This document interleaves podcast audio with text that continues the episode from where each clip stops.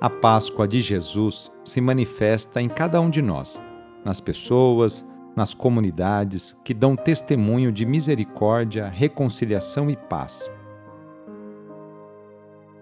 Iniciemos esta oração traçando sobre nós o sinal da cruz, sinal do amor de Deus por cada um de nós.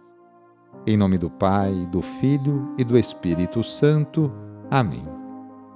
Senhor nosso Deus, nosso Pai, nós cremos em vós, nós esperamos em vós, nós vos amamos, nós vos agradecemos este dia e vos damos graças porque estamos com vida. Oferecemos este dia ao Senhor com todas as nossas alegrias e sofrimentos, com todos os nossos trabalhos e divertimentos. Guardai-nos do pecado e fazei de nós instrumentos de vossa paz e do vosso amor Ajudai-nos a observar vossos santos mandamentos. Amém. Domingo, dia 25 de fevereiro.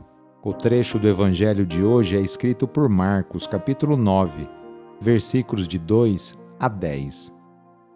Anúncio do evangelho de Jesus Cristo segundo Marcos.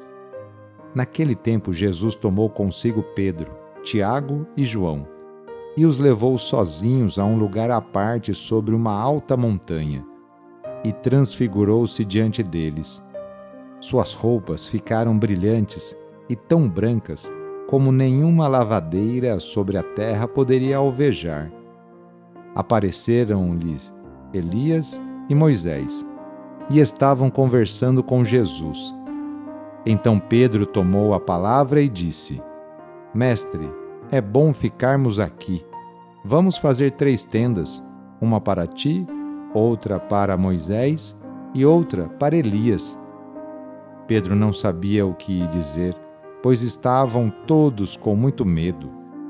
Então desceu uma nuvem e os encobriu com sua sombra. E da nuvem saiu uma voz: Este é o meu filho amado. Escutai o que ele diz e de repente, olhando em volta, não viram mais ninguém, a não ser somente Jesus com eles. Ao descerem da montanha, Jesus ordenou que não contassem a ninguém o que tinham visto, até que o filho do homem tivesse ressuscitado dos mortos.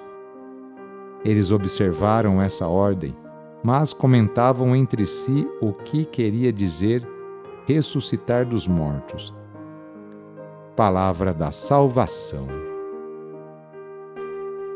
No meio de intensa atividade junto ao povo, sedento de ouvir Sua palavra, Jesus tem um momento de glória, uma comprovação de que sua missão está correta e de que ele age conforme a vontade do Pai. Este é o meu filho amado. Ouçam-no. É proposital a escolha das três testemunhas, Pedro, Tiago e João serão esses que Jesus convidará também por ocasião de sua paixão. Nessa ocasião, para não entrarem em pânico, nem desistirem do Mestre, eles se fortalecerão com a lembrança da transfiguração, uma amostra de sua glorificação antecipada. Moisés e Elias, representantes de toda a antiga aliança, dialogam com Jesus esse fato confirma que Jesus é o centro da história da salvação. Ele vem para cumprir toda a lei e os profetas. Doravante, é a ele que a igreja deverá ouvir. Na oração de hoje, vamos pedir especialmente a bênção para as famílias. A família é a principal responsável pela formação da consciência humana e cristã de uma pessoa. A família é a célula principal da sociedade e atualmente vemos um grande sofrimento de tantas famílias que passam por dificuldades em seus relacionamentos. Vamos fazer o seguinte: reúna sua família e vamos pedir juntos a Deus a sua bênção. Deus de misericórdia, Criador e reparador do vosso povo, que fizesses da família humana, constituída pela aliança nupcial, o sacramento de Cristo e da Igreja. Derramai a abundância das vossas bênçãos sobre esta família reunida neste momento. para que aqueles que nela vivem unidos pelo amor sejam fervorosos no espírito, assíduos na oração, solícitos uns pelos outros, atentos às necessidades de todos e deem testemunho da fé pela palavra e pelo exemplo. Por nosso Senhor Jesus Cristo. Amém. A nossa proteção está no nome do Senhor, que fez o céu e a terra. O Senhor esteja convosco, Ele está no meio de nós. Pela intercessão do apóstolo São Tomé, desça sobre você, sobre a sua família, sobre as suas intenções a bênção do Deus Todo-Poderoso. Pai, Filho e Espírito Santo. Amém.